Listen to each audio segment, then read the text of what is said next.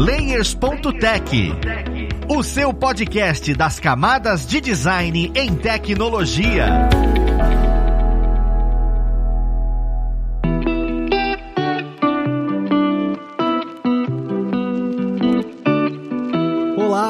Ouvintes! Eu sou o Luiz Lima, designer e professor aqui na plataforma Lura, e vamos para mais um Layers.tech, o seu podcast das camadas de design em tecnologia. No papo de hoje, a gente vai conversar sobre a profissão sound designer. É o tanto difícil, porque você às vezes escuta sobre isso, mas não sabe muito bem onde achar, você não sabe muito bem o que faz. Eu, por exemplo, é muito turfo para mim esse conteúdo. Então, vamos lá pro papo conhecer quem vai ajudar a gente a conhecer melhor sobre essa profissão. Nós temos como convidada hoje a Juliane. Ela que é produtora, compositora e sound designer. Seja muito bem-vinda, Juliana. Obrigada, obrigada pelo convite. Juntamente com a Juliane, nós temos o Pedro Luiz, ele que é produtor de vídeo, inclusive aqui com a gente na plataforma Lura. Seja bem-vindo, Pedro. Valeu, Luiz. E junto com o Pedro, o Wilson Esteves. Ele que é instrumentista e professor de música, inclusive na Music Dot. Olha que interessante. Seja bem-vindo, Wilson. Salve, pessoal. Muito prazer. Prazerzaço estar junto aqui com vocês e todos que estão ouvindo aqui a gente. O prazer é nosso. Eu agradeço muito a presença de todos vocês. Eu queria começar a conversa perguntando um pouco, de maneira bem clara, o que, que seria de fato o sound designer. Eu queria entender melhor qual é o papel do sound designer, porque eu não consigo definir para alguém o que, que ele faz. Ele faz o que? Ele cria música, ele faz matchup de músicas diferentes, ele não precisa entender sobre composição, ele vai criar plástica para alguns efeitos. Eu queria entender melhor o que, que o sound designer faz, né, na visão de vocês, e em qual mercado ele consegue se encaixar, para a gente já começar de um ponto de partida interessante. Bom, o sound designer basicamente faz efeitos sonoros para tudo que precise de som, ou seja, ele trabalha em jogos, publicidade, em filmes, em vídeos, tudo que precisa sonorizar é papel para um sound designer. Não necessariamente precisa saber de música, mas geralmente o que acontece é que muitos compositores também fazem a parte de sound design para ter um leque maior de opções para se colocar no mercado de trabalho, né? É basicamente isso. Todos os sons, por exemplo, quando está gravando um filme, às vezes são captados os sons ambientes, mas muitas vezes na pós-produção é que entra todo o trabalho de sound design, por exemplo, Foley, que é gravar passos, gravar coisas quebrando, tudo que tem na cena e encaixar direitinho no vídeo, né? Então, às vezes o que a gente ouve não é, aliás, às vezes não, na maioria das vezes o que a gente ouve num filme, numa série, não é o som que está sendo feito ali na hora, é o som que o sound designer fez depois, em cima do vídeo e ele fez tão bem que você acha que tá sendo feito ali na hora, mas não tá. É, é, interessante, né? Porque na produção de filme, é legal a Ju até me, me falar se hoje em dia ainda é assim, né? Mas normalmente o, o que acaba acontecendo é que o sound designer tem que trabalhar depois da produção do filme, porque justamente quando tá captando os atores, existe toda uma problemática da captação do som, né? Que a gente capta por microfones. Se é uma cena de explosão, se você explodir e alguém gritar, você não vai ter uma captação com qualidade, né? Do diálogo, que tem a prioridade, né? Na filmagem. Então é muito importante que você capte a voz dos atores, os diálogos primeiro. E às vezes, sei lá, se é uma cena de tem cavalos junto, né? Ou se tem tiro, alguma coisa, que isso seja feito depois, para você conseguir trabalhar e editar esse material com qualidade, para quem vai ouvir conseguir ouvir esses elementos, né? Uma coisa meio loucademia de polícia, né? Tem um diálogo e um tiro ao mesmo tempo, você não ouve nenhum nem outro. Então por isso o sound designer é tão importante, né? Porque ele consegue dar essa maleabilidade para edição e esse controle para que possa ser captado tudo, né, em separado, né? É um trabalho bem,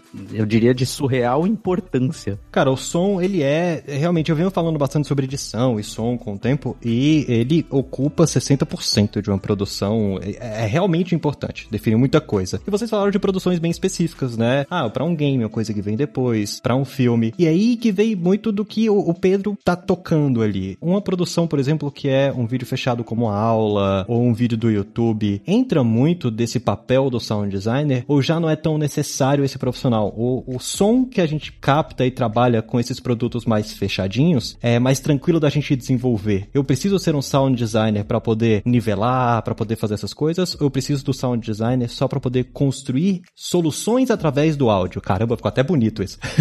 no nosso conteúdo com que a gente trabalha, a gente não necessariamente tem que ter um sound designer conosco. É legal você ter noção disso quando você é um, um editor ou um produtor, assim. É legal você saber o que dá para fazer, as soluções que você pode encontrar e, e recorrer a isso, sabe? Tipo, ó, tô gravando aqui, tem certo ruído, ou então, tipo, na parte de edição, algo que eu posso adicionar, tipo uma trilha para uma intro ou algo do tipo assim. Isso acaba casando também. É bastante legal você pensar por esse lado, né? Porque também tem o, a parte da própria produção musical, com mixagem de áudio, acaba entrando nisso também. Quando você precisa inserir qualquer áudio, você não vai inserir nenhum áudio cru lá dentro. Então, quando você tem alguma trilha, é legal você trabalhar na, na pós-produção dela também, para aquilo soar legal no, no seu ouvido e parecer mais realista, sabe? Eu pergunto isso especificamente porque não é comum você ver essas empresas maiores de tecnologia e falar, ah, não, existe um sound designer ali. Ou ver um influenciador e falar, ah, não, eu estou com meu sound designer aqui do lado. Mas existe por trás um sound designer, apesar dele não definir esse tema. Por isso que eu perguntei isso, né? E junto com isso, me vem uma pergunta que é, eu tava falando sobre edição e som, inclusive no episódio passado agora, que eu falei junto com o Anderson Gaveta. Eu perguntei para editores sobre trabalhar com som, a importância do som. E eles me deram muitas respostas de feeling, de sensação, a sinergia, né, que o som traz. Eu queria entender se o sound designer, você quando estuda para se tornar um sound designer, para se tornar um instrumentista, um compositor, se você trabalha mais com feeling ou a parte técnica ela tem um peso maior do que o feeling do som. Isso é muito importante dentro do que eu tô perguntando, porque é daí que eu começo a definir qual caminho eu tomo para estudar. Eu preciso escutar muito ou preciso estudar muita técnica e, e, como é que eu nivelo isso, né? Eu queria entender essa parte de estudo. É, é bom você ter feeling, né? É bom demais, ajuda bastante, assim. É. Porém, se você não tem a teoria da parada, não adianta. Eu diria assim, quem não tem a parte técnica bem resolvida vai penar muito mais para fazer a parada do que, enfim, quem já tá na cabeça assim, ah, para esse som eu preciso processar desse jeito para ter esse resultado aqui que tá na minha cabeça, que às vezes, muitas vezes, aí entra a questão do feeling também, né? A gente imagina o som que aquela cena tem que ter, que aquele evento no jogo tem que ter, e vai catando sample, que às vezes não é assim, por exemplo, ah, se eu quero um som de material caindo no chão. Esses dias eu tava revendo um processo que eu fiz e eu usei um som que era de um banco de som de beisebol. E era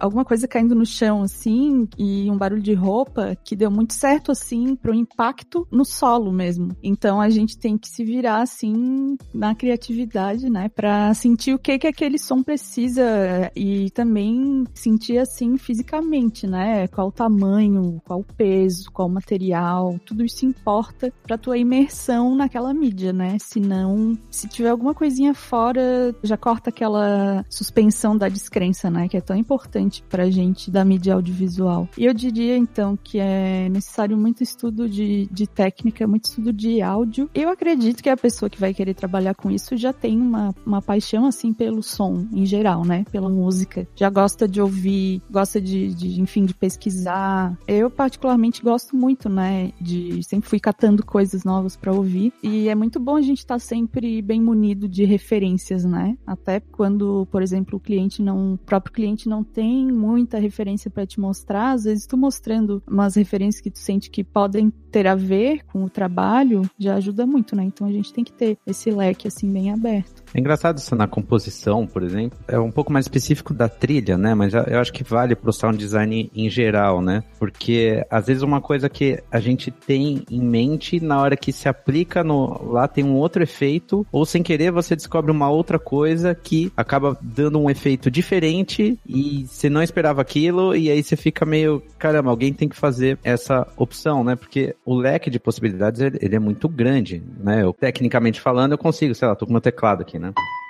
Então eu consigo fazer algumas notas. Tô com som de piano aqui, né? De repente eu deixo mais espacial, assim. É uma cena no espaço, né? No espaço não tem piano, né? E às vezes dá o clima que eu preciso, né? Às vezes eu tô, mesma cena no espaço, só que eu faço isso aqui. Já dá um outro feeling pra coisa. Claro que eu tô mais aqui no ambiente da trilha, né? Mas é talvez uma tentativa de dizer o quão é poderoso. E aí eu já fiz uma escolha super técnica, né? Porque eu coloquei o piano, que não é uma informação que tem no espaço, no meu exemplo, né? Não tem um piano lá, eu acho. Mas deu talvez o efeito, o feeling que talvez eu precisasse, que seria, sei lá, solidão, ou terror, ou suspense. Claro que eu tô aqui mais na cabeça da trilha sonora, mas eu acho que pro som, pro sound design, isso também é válido, né? Eu acho que eu tenho certeza que várias vezes a, a Ju teve que fazer um som, sei lá, de tiro laser, mas na verdade o som de origem era uma bola de beisebol, né? e ela transformou aquilo e falou: Nossa, aqui deu a solução que eu precisava. É, que é a coisa e... do fazer verossímil, né? É, e isso que tu falou da trilha é muito importante porque tem que ter uma consistência da identidade estética, tanto nos efeitos sonoros quanto na trilha, quanto na ambiência, né? Quando a gente trabalha assim com empresa pequena de jogo, geralmente é a pessoa que compõe que faz o sound design, que implementa todos os sons na engine do jogo, então tem que também ter esse conhecimento mais técnico. Não diria assim de game design, mas se tiver é bom também. E de hierarquia do que que vai soar de prioridades, né, na hora da cena, o que que tem maior prioridade para soar, o que que não pode atrapalhar. E o que que precisa soar, o que que não necessariamente precisa ter som. E lembrar também do silêncio, né, que se tiver informação sonora o tempo todo, o, espectador ou o jogador vai ficar fatigado e não vai saber por que direito. Tem muitos exemplos, né? Eu descobri faz pouco tempo um jogo muito massa chamado Schoolgirls. E é um jogo de luta. É um jogo de luta. E jogo de luta não tem silêncio. É informação o tempo todo. E a trilha desse jogo é uma estética meio cowboy bebop sabe? Trilha do Cowboy Bebop, Big Band, jazz bem frenético, bem aqueles sopros bem gritados na frente, assim. E o sound design desse jogo funciona com a trilha, apesar de dos personagens terem a sua estética sonora um diferente do outro, né? Por exemplo, tem uma que eu gosto muito que é a Peacock, ela é tipo um desenho animado dos anos 50. Aquela estética do Cuphead, né? Daquele jogo muito massa também. Ela tem esses efeitos sonoros, assim, meio que a gente chama de Mickey Mousing, que é fazer coisas como se fazia na época, né? Com orquestra, enfim, a orquestra fazendo os sons que seriam sons reais ali, assim. Então tem um ou outro pulo que é um sonzinho de assobio, uma coisa assim, som de mola. Ao mesmo tempo que dá um contraste com os outros personagens que tem de tudo, né? Tem robô, tem o Big Band, um personagem muito massa também, que ele é um músico de jazz, mas ao mesmo tempo ele é a própria Big Band. Então, todos os sons dele tem alguma coisa com percussão, com prato, com bateria ou com saxofone. E a gente vê pelo tamanho também dos personagens, os sons se adequam ao tamanho, à, identidade. Então, o, o Big Band é enorme, né? Ele tem um formato assim de um, de um sino e ele é gigante então todos os sons dele têm muito peso, muito impacto. De cair, de pular, a gente tem que emular uma como seria fisicamente na vida real, mas também não necessariamente precisa ser um som realista. Pode ser um som meio cartoon, mas a gente tem que emular como seria esse som dessa estética cartoon acontecendo fisicamente na vida real. Então, nunca perder de vista assim os materiais, a identidade dos personagens ou das cenas, né? E as ações, os eventos que estão sendo feitos. Eu acho que de uma forma geral, assim, só para fechar esse exemplo, sempre que eu jogo eu gosto de estudar, né, a, a, o sistema de som do jogo. E esse jogo, assim, para mim tem um sistema de som perfeito. Perfeito genial. E tem uma coisa que a gente usa que se chama middleware, que faz a ponte entre o compositor, sound designer e o programador que vai implementar todas as coisas no jogo, né? Pro sound designer que não mexe direto na engine do jogo, ele pode mexer na middleware, atualizar as coisas, os eventos sonoros lá, e isso já vai atualizar direto no jogo. Então, é uma ferramenta muito massa pra gente, até pra trilha também, para fazer trilha sonora dinâmica, né? A gente tem que ter em mente que. Eu tô falando mais de jogo agora, né? Sempre vai ter variação. Nunca é um som só. Não pode ser um som só pra uma ação. Tem que ter variação, se não vai cansar. E o jogador vai perceber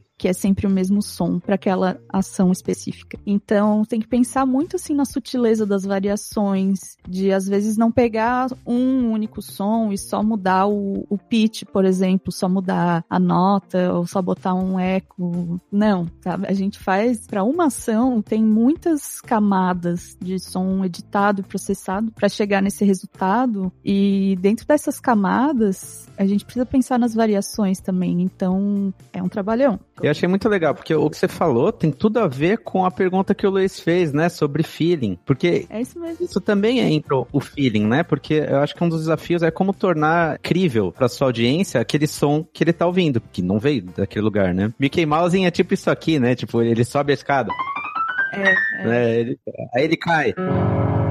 Né? Aí abre a porta né? Tipo uns negócios é. assim, né? Você falou alguma coisa de, de efeito sonoro de jogo de pancada. Olha que interessante, né? Eu tenho um amigo meu que gosta muito de jogos de pancada, né? Beaten up, né? Tipo, uhum. E ele é super desligado da parte de trilha e som tal. Só que ele falou que uma coisa que é muito sensível para ele, que é ele vai gostar ou não do jogo, é muito importante o barulho do soco. Que se o barulho do soco não é da hora, para ele já perde totalmente a, a graça de dar tanto soco. Porque basicamente o que você faz nesses jogos é muito repetitivo, né? Né? É só pancada, né? Satisfação. É. Satisfação de fazer aquela Muito. ação. Porque tem que ter o feedback bom, né? Tem que dar aquele prazer. Nossa, eu quero dar mais pancada ainda. O input que o jogador oferece, que é, enfim, só a pancada, todo o resto do trabalho tá com os artistas e programadores, né? E, e músicos uhum. entram no, nos artistas. Sempre separam os músicos dos artistas. Mas, enfim, para tornar tudo aquilo, enfim, real para ele, né? Pro jogador tá mesmo dentro do jogo, né? Porque o som, ele é interativo com o jogador, né? Ele dança com o jogador. Você aperta um botão, você faz não sei o que, você reage ao som, né? O, é o som que dialoga. A música, ela não dialoga diretamente. Às vezes, né? Você falou de áudio dinâmico, entra na água, muda um pouquinho a orquestração, né? Mas é, o som é direto, né? É, o som é direto. Mas sabe que na música, cada vez mais, os compositores estão fazendo áudio dinâmico porque tem se tornado muito mais acessível. Tanto na questão de software, que tem muito software gratuito, livre, de middleware, enfim, fazer áudio dinâmico, tem muito recurso educacional. Então, quem quer aprender, por exemplo, tem uma middleware que chama Fmod. O Fmod tem um, um canal no YouTube com tutoriais do zero. Tem tudo, assim. Se quiser se tornar expert em Fmod, tu vai lá zerar o canal deles, porque tem absolutamente tudo. Tem os manuais, tem a documentação, então não dá para parar de estudar nunca, né? E o, o Fmod, ele, ele é bastante usado, Ju, Ele é bastante empresas? usado, cada vez mais. E como eu falei, né, tem, além do, dos recursos educativos na própria página do Fmod, cada vez mais cursos de áudio para jogos mesmo, é sempre batido nessa tecla, né, de que tem que aprender, tem que aprender middleware, não dá para só ficar na parte de som, na parte de música, porque o mercado tá exigindo isso cada vez mais, né? Se a gente não sabe se comunicar com a parte da engenharia, com a parte da implementação, a gente vai estar tá muito distante, né? Então, a gente tem que aproveitar essas ferramentas que existem para a gente se colocar melhor, né? Sim, isso me faz questionar até, porque, tipo, você vê que hoje em dia tem bem mais jogos independentes, assim, né? Tipo, uma galera do, seu quarto fazendo jogos e, e tal. E antes você achava que, tipo, ah, beleza, eu posso trabalhar nessa parte de som de um jogo, eu vou ser contratado por uma empresa, eu vou ter meu setor lá, eu não vou precisar me preocupar com isso. Mas hoje a tecnologia está avançando e às vezes você pode fazer um job com uma pessoa independente e você precisa saber conversar com ela, né? Não vai mais ter um, alguém mediando essa interação.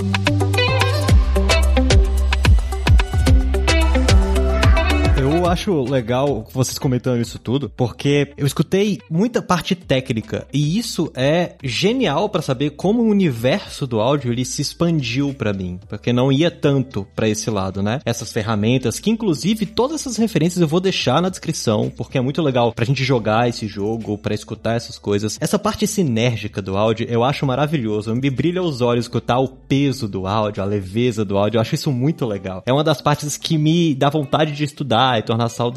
Mas uma das coisas que me vem muito na dúvida é onde o sound designer e a teoria musical entram. Eu preciso estudar teoria musical para poder me tornar sound designer? Vocês falaram muito de coisas técnicas. Vocês falaram um pouco de tons, vocês falaram um pouco de notas, acordes e, e essas coisas que normalmente assustam um pouco para quem tá querendo entrar nesse segmento se não começou desde cedo. Eu preciso passar necessariamente por isso. Vocês passaram, vocês conhecem sobre isso porque eu sou lastimável com esse tipo de coisa. O trabalho do sound designer, ele não envolve diretamente teoria musical, harmonia, enfim, mas é bom saber, é muito bom saber, porque uma hora ou outra o profissional vai pegar um jogo, por exemplo, que todos os efeitos têm que estar no mesmo tom da trilha. E aí ele tem que saber. Tinha um, um jogo que eu gostava muito, era o Beat Trip Runner, que Adoro. é muito massa. Então vocês sabem do que eu tô falando, né? Que todos os efeitos estão junto com a música e tem que estar junto mesmo, né? Se a ideia é as suas ações como jogador serem parte da composição da trilha, já é um outro aspecto do sound design, né? Se o jogador, por exemplo, pega um item, dá aquele som e aquele som serve como melodia para a trilha que tá acontecendo. O sound designer nesse caso vai ter que saber teoria, vai ter que saber harmonia e quanto mais na mão tiver, mais rápido vai ser de fazer, mais fácil, mais fluido. Estudar é sempre bom, né? Assim, a gente nunca para de aprender. Músico principalmente, né? Se deixar de estudar, acabou, já é. Hoje em dia, a, a teoria musical é bastante acessível. Você consegue achar as informações sobre a teoria fácil. Mas eu acho que muita gente e, acaba se, se equivocando assim, porque a gente lê um livro de teoria, te ensina pouco. É fácil entender. Eu vou te explicar acordes, você vai aprender rápido. Mas os acordes, eles têm um som, eles têm um feeling. Então, ter intimidade com essas coisas da teoria, eu acho que são muito importantes. Não é só a teoria em si, né? Não é só saber o que é uma escala, o que é uma tonalidade. Claro que essas coisas são elementos fundamentais da composição, por exemplo. Mas saber a impressão que isso tem, ou eu diria até que estudar um instrumento, ou ter uma relação com o fazer, seja muito importante, porque você aprende a, a trabalhar esse som da sua forma mais íntima, mais pessoal, como uma expressão sua. Então acho que isso pode ser muito, muito valioso. E eu diria que é um diferencial, né? Porque, por exemplo, um exemplo que a deu, né? A gente tá falando bastante de trilha de jogo. Eu acho ótimo porque é onde eu me viro melhor. Às vezes você vai fazer o som do pause, fica muito mais imersivo se o som do pause tem a ver com a tonalidade da música. Ou se o som do, do power up, sei lá, pensando num jogo mais clássico, tem a ver. Eu acho que quanto mais subjetivo, quanto mais cartoon, chute, tá? Tô especulando aqui como admirador de, de videogames, né? Mas acho que quanto mais cartoon, quanto mais fantasioso, mais informações musicais acabam tendo no sound design, assim, mais tipo, ui, né, notas que tem uma certa afinação, ou que tem um pouco de Mickey Mouse, né, disso que a gente falou. E quanto mais realista o jogo, mais aí vai ter, na verdade, sons ligados ao Foley, né, que sons reais, ou trazendo um pouco esse tipo de ambiência, né. Então, é engraçado porque o sound design, ele faz parte do meu cotidiano da forma inversa, porque eu sou tecladista, então eu crio timbres, eu tenho que desenhar os meus sons, eu tenho que saber um pouco de sound design para eu colocar desde o reverb ou efeitos até sintetizador, que são coisas que eu mesmo eu tenho que saber um pouquinho lidar com samples, eu tenho que saber um pouquinho, né? Então, da minha vivência como instrumentista, eu tenho que saber um pouco de sound design. Na verdade, 100% do que eu sei de sound design eu já falei aqui, né? né? Porque é muito do universo do, do instrumentista. A gente lida com isso o tempo inteiro também, né? É, exatamente. E, e a questão de criar os timbres, né, da síntese sonora também é parte do estudo do sound designer. E isso que tu falou de ter, assim, um instrumento para, enfim, se aprimorar é muito importante. Porque aí tudo acaba ficando mais fácil, né? Tu consegue te expressar melhor musicalmente. Acaba desenrolando melhor, assim, o trabalho, né? O fluxo de trabalho. E sound design não é só som, não é só efeito, efeito sonoro que a gente diferencia, assim, de barulho de música. Às vezes o efeito tá no meio do caminho. É muito importante ter essa visão mais musical do efeito sonoro, né? Em muito jogo tem vinhetas e tem chamado Stinger, que é um, um evento sonoro muito rápido, muito específico para uma ação que acontece. E geralmente ele é mais musical, mas ele não é, não é também totalmente musical. É um efeito, tem efeito barulho, vamos dizer assim, e a parte musical, né, também. Então, só reiterando, é sempre bom, assim, pegar um instrumento, explorar ele, explorar vários, né, pra ver qual que tu vai te identificar melhor. E agora, a parte de estudo mesmo, eu acho que é, assim, até meio frustrante estudar sozinho, tentar descobrir as coisas sozinho, principalmente na parte de teoria musical, porque no começo muita coisa não, não vai fazer sentido, né? Aí que entra a ajuda de um bom professor de instrumento ou de teoria. Geralmente na aula de instrumento a gente já aprende teoria junto, né? E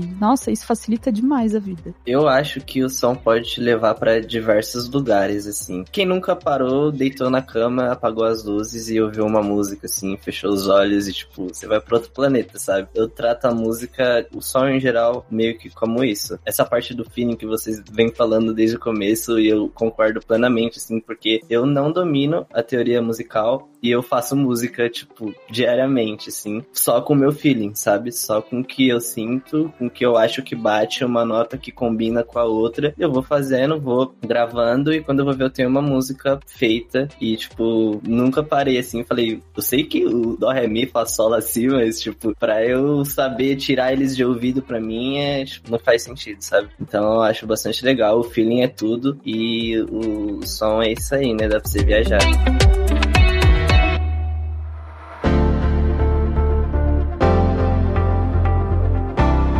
Eu acho bem interessante o fato de vocês transformarem de uma maneira muito mais sólida esse aprendizado. Porque uma das coisas que me frustra, eu falei sobre a profissão de ilustrador e agora a gente tá falando sobre a profissão de sound designer, que para mim eu não diferencio de um músico, você tem que conhecer toda essa gama, todo esse espectro. E tem muita gente que não entra nessa área porque escuta o ah não, isso é dom. E aí eu queria entender a visão de vocês do. Vocês ouviram? Ah, é dom, é porque você tem dom, por isso que você sabe. Você que não tem dom, você não vai conseguir aprender nunca. Isso afasta tanta gente desse mercado, porque, na minha visão, é uma falácia. Apesar de eu achar que todos vocês venderam a alma para conseguir fazer o que vocês fazem. Mas, eu entendo que realmente tem muito desse estudo. Vocês falam do feeling, tem muito de experiência. Como é que foi a experiência de vocês no momento em que vocês escolheram, olha, eu gosto de áudio vou trabalhar com isso? Uns foram literalmente para trabalhar com áudio. Pedro, em específico, lida muito com o vídeo e o áudio tá 80%, 70% no vídeo, mas é visual porque o mercado exige muito isso. Eu queria saber como é que foi a escolha de vocês, a experiência de vocês de crescer, escolhendo esse assunto, escolhendo trabalhar com áudio. Você escutou que é dom? O que, que vocês acham desse tema? É essa de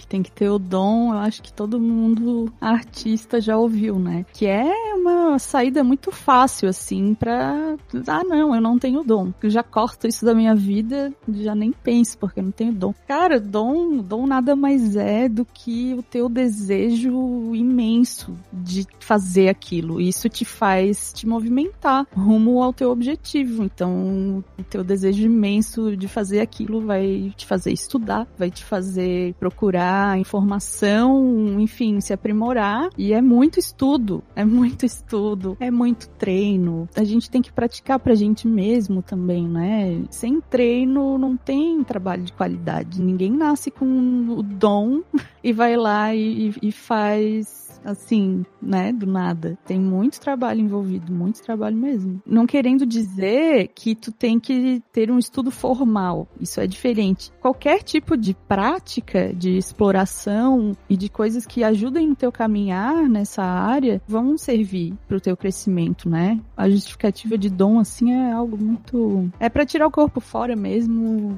dizer, ó, isso não não é para mim. Ouvir música é estudar também. Direto ou indiretamente diretamente você tá estudando. A questão é que, tipo, quando você meio que tem essa brisa de você pegar e falar, mano, eu gosto disso, você ouve com outros ouvidos já, tipo, você já presta atenção em outras coisas e no que que aquilo pode te agregar. Eu gosto muito de música justamente por isso. Eu nunca fui muito de estudar e quando eu tô ouvindo música, eu só preciso estar tá ali ouvindo, sabe? Parado e fazendo o que eu gosto, assim. Porque desde criança eu achava que era uma coisa, tipo, estudar, sabe? Chato. Tenho que que abrir um livro, tenho que fazer isso, é necessário também. Tipo, quando você vai para outro lugar, você quer algo a mais, assim, tipo, eu, por exemplo, eu entrei na faculdade justamente pela música, sabe? Tipo, cara, eu vou para aqui porque eu vou seguir esse caminho e aí eu vou conseguir fazer o que eu quero. Então meio que ela acaba me guiando, me levando para um lugar assim. Então é bastante legal você relacionar, sabe? Que tipo, você não precisa sofrer para estudar assim, que pelo menos era o meu caso antes. É, eu acho que eu vou emprestar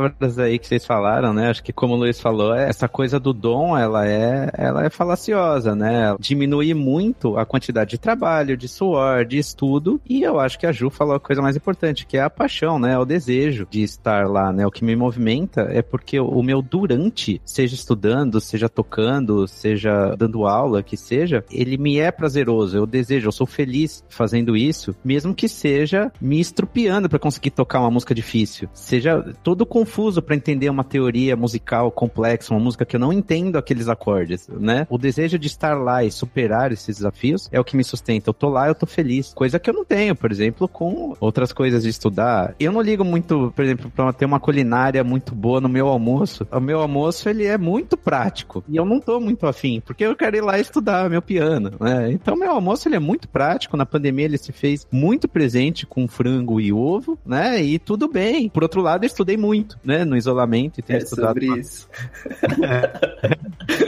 De fato, você não vai se tornar um chefe, não é porque você não tem dom, é porque não é o seu amor, é muito prático, o seu amor é a música. É ótimo escutar vindo de vocês isso, porque elucida e tira alguém de dentro daquela caixinha, de que às vezes gosta e se sente desmotivado porque outra pessoa que não gosta fala que é dom. E isso é bem interessante da gente escutar de quem já correu esse percurso e tá lá na frente. Desviando um pouco dessa parte mais teórica e romântica que eu gostaria de perguntar, é sobre a parte técnica, porque a gente falou de técnica de áudio, a gente falou de teoria, inclusive, sobre o teoria musical e tudo, só que existe hoje em dia materiais. O áudio é uma coisa muito antiga. A captação do áudio é uma coisa muito turva para mim, e eu não sei até que ponto eu preciso entender sobre essa captação, porque nisso vem qualidade, nisso vem para onde eu consigo exportar, para onde eu posso levar, e é aí que a tecnologia e o áudio se chocam, porque toda teoria musical é antigaça, a gente consegue estudar de muito tempo atrás, de muita coisa atrás. Como é que a gente acompanha essa parte tecnológica, né? A captação do áudio, ela é simples de ser feita, eu consigo fazer hoje na minha casa, por exemplo, não consigo, eu preciso necessariamente de um estúdio, até onde eu consigo ir sozinho e até onde eu preciso conhecer da tecnologia de apetrechos, né? Tipos de microfone, tipos de saída, cabos. Eu queria entender até onde eu preciso estudar isso, até onde eu preciso conhecer isso para eu poder olhar e falar, agora eu consigo entrar no mercado. Cara, a minha experiência que eu tenho, ela é muito baseada no que eu tenho e o que eu posso fazer com o que eu tenho. E eu acho que o audiovisual em geral, ele pode ser muito assim, sabe? Porque, tipo, equipamentos são caros, não é todo mundo que tem grana, até produtoras muito grandes assim no Brasil, relativamente grandes no Brasil, não tem tanta grana para investir em equipamentos que estão sendo usados por aí, sabe? Tipo, em Hollywood, coisas do tipo. Então a gente tem que ter muita noção do que a gente tem, do que a gente quer entregar. Por exemplo, eu aqui eu tô com um microfone USB, o meu quarto ele não tem isolamento acústico, eu tenho uma janela que eu fecho quando eu vou gravar alguma coisa que abafa som da rua, mas é legal você ter noção. É por isso que é legal você estudar, sabe? Tipo, noção de produção. Tipo, eu sei que tá vindo um ruído daqui, eu sei quando pode vir um ruído maior e eu sei como ele pode ser tratado depois, sabe? Quanto melhor o meu equipamento, mais fácil fica de eu tratá-lo. É mais ou menos isso que pega quando você vai pensar em relação a equipamentos e coisas do tipo. Você falou sobre cabos, cabo XLR para gravação de áudio, assim, é, é, muito bom. Ele é um cabo mais resistente. Talvez o Wilson tenha mais experiência sobre isso, mas ele vai, ele vai conseguir comunicar melhor com a sua placa de áudio o que você tá passando ali, né, no seu microfone. Então, é bastante importante, mas o, o real mesmo, assim, é você saber da pós-produção, sabe? A pós-produção, ela vai se encaixar muito na pré. Essa parte de engenharia de som é todo um rolê muito profundo, né? Dentro disso dá pra,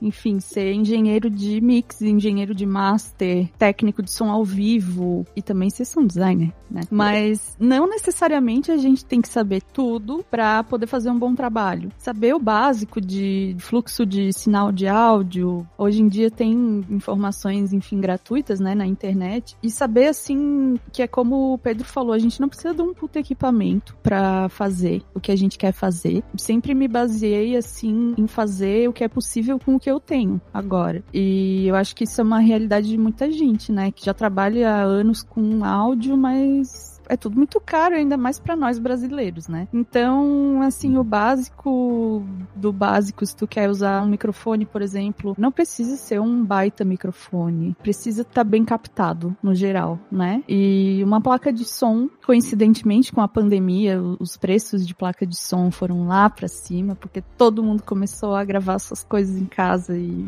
seus podcasts, enfim. E uma plaquinha de som, algum input se tu quiser tocar um instrumento, tocar um baixo, uma guitarra e gravar. Mas o conhecimento de áudio digital, de software que tu vai usar para gravar, de como que é a dinâmica dentro desse software é essencial. Independentemente do equipamento físico que a gente tem, a gente tem que saber como lidar com uma DAW, né? Que se chama Digital Audio Workstation. Mas como o Pedro falou, eu também tenho muito problema de vazamento de som aqui. Eu quase nunca gravo. Eu até falei pro Luiz que, que a gravação hoje poderia deveria ser depois das seis, né? Porque tá tendo obra aqui no meu prédio. Cara, é tão difícil, porque a gente tem que se adaptar, assim, a gente tem que se virar com o que a gente tem. E eu, eu já passei por momentos tipo, ah, eu tava, quando eu tava na empresa de jogo, era todo mundo fechado num, num aquário, né? Numa sala, numa mesona e dali. E o meu fone é aberto, né? Porque tem fones abertos e fones fechados, né? Fones abertos são assim melhores para mixar mixagem, para ter uma noção mais limpa do áudio, fone fechado te garante que não vai entrar som de fora. E é bom para gravar. Por exemplo, o baterista gravar ouvindo o clique, o cantor gravar ouvindo a guia do instrumento, enfim. Quando eu tava nessa situação de, de dentro da sala com todo mundo, era muito difícil. O único fone que eu tinha era o fone aberto. Tinha que pedir para todo mundo calar a boca para eu trabalhar.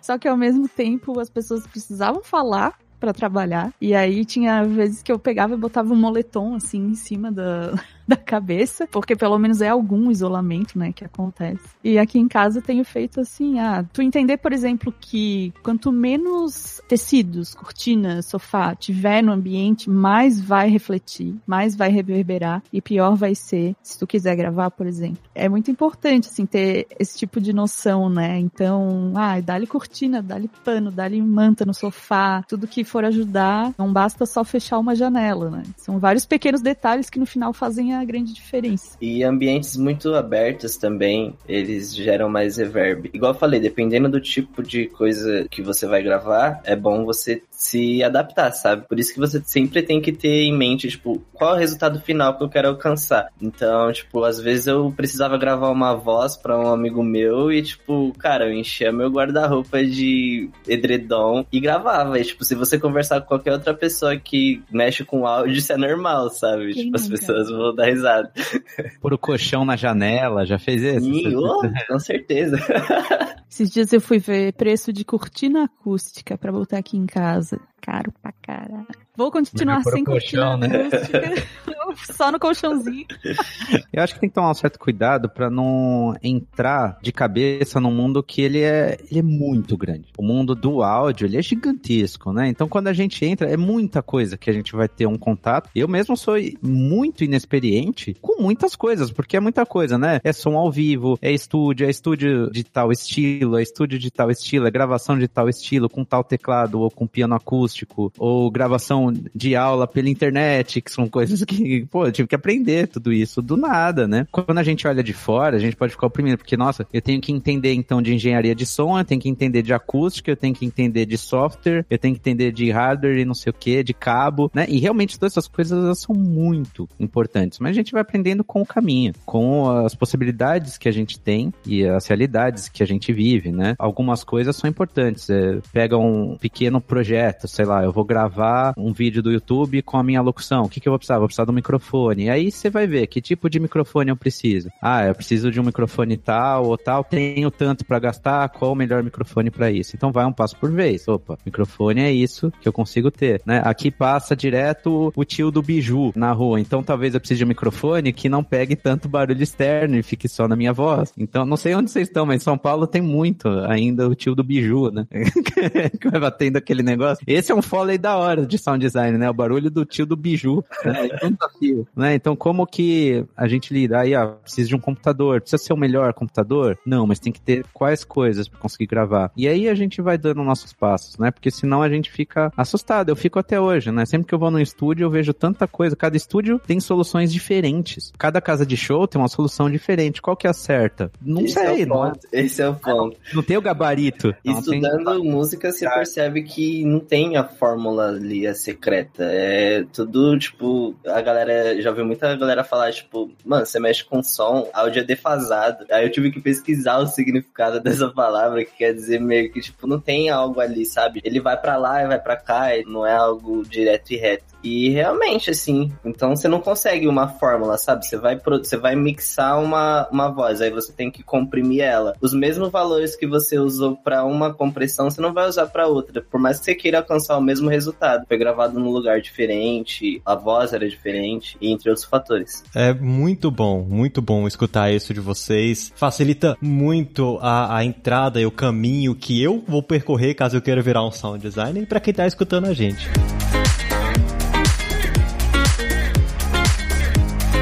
Pessoal, eu agradeço muito a presença de vocês. O papo, de mais uma vez, eu sempre falo isso, tem como ficar aqui três horas falando sobre isso, porque realmente é um universo muito grande. E vocês elucidaram muita coisa. Eu queria só abrir esse espaço agora para que as pessoas que estão escutando a gente consigam se inspirar em vocês, nos estudos de vocês, nas experiências de vocês. Então, Juliane, quem quiser te achar, algum dos seus projetos, o que você faz, onde é que eles conseguem? Eu tô no Instagram, no Twitter, como Juliane Andreso, tudo junto. Andreso com dois Zs, dois Zs, não dois Es. E tem o meu site também, julianeandreso.com. Ali tem alguns trabalhos que eu fiz, algumas playlists do meu som e tal. E o recado é assim, a gente nunca sabe onde vai parar, né? Eu entrei na faculdade querendo ser cantora lírica e virei compositora e sound designer por causa de trauma de palco. O negócio é explorar todos os caminhos, tudo que a gente gosta e, e não desistir do que a gente gosta, porque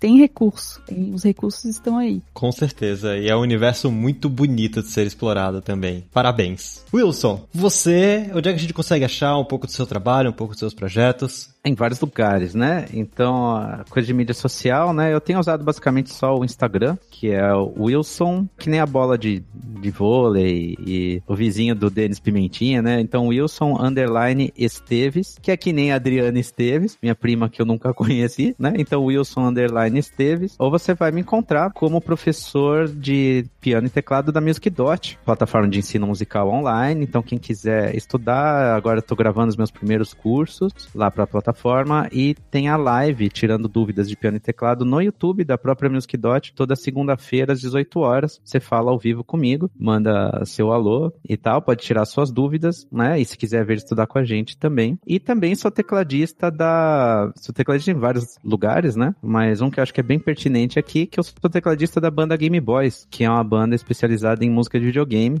E temos a banda há acho que quase 10 anos já. Tocamos em todos os eventos e eu tive uma formação um pouco mais nerd nesse sentido também, né? Então quem quiser conhecer também, Game Boys em todas as plataformas digitais, pode ouvir nosso som. E mês que vem estamos lançando o nosso novo disco, gravado em 2019, mas enfim, faz parte.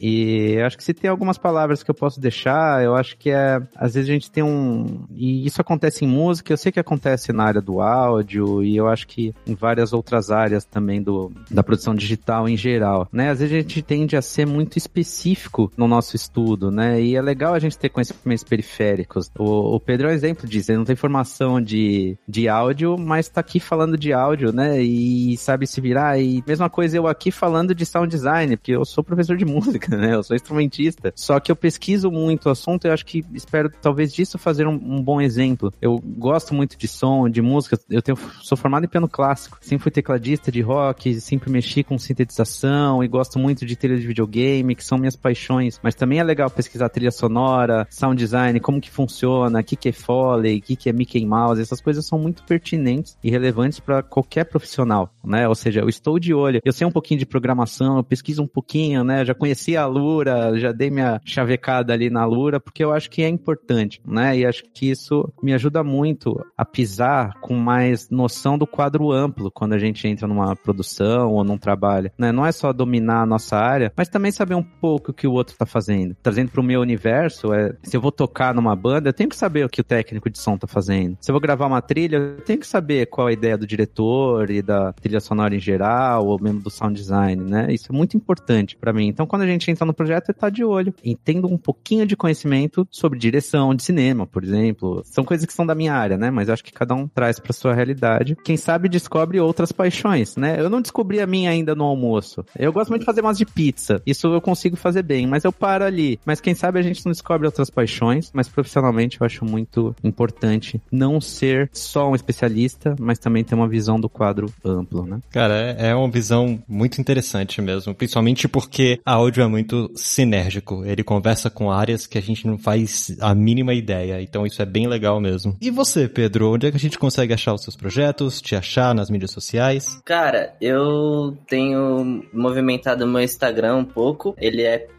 pedro.pdr e lá ele tá meio que linkado com o YouTube, que é onde eu tô lançando meus trabalhos musicais. Eu lancei um EP semana passada, eu acho. Ele se chama Tô no Corre. É basicamente isso aí que é o que eu faço com a música, assim, eu corro com ela e ela me leva pros lugares e eu trabalho, estudo e faço música justamente por causa dela. E se tiver uma mensagem para passar é justamente essa, tipo, acredita em você e vai para cima, mano. Faz o que você tá sentindo que deve ser feito e, e já era. Pessoal, muito obrigado mesmo pela presença de vocês e obrigado mais uma vez a você ouvinte que tá com a gente aqui até agora escutando esse episódio. Espero que tenha elucidado todas as dúvidas que vocês têm sobre essa profissão, que é maravilhosa, agora que a gente conhece mais sobre. E eu queria lembrar vocês de dar aquela avaliação no seu agregador favorito, ajuda muito a difundir esse conteúdo, beleza? E nós vamos ficando por aqui. Um abraço, fui!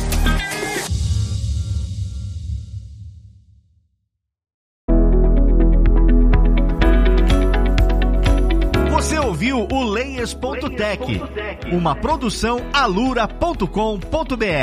Edição Radiofobia Podcast e Multimídia.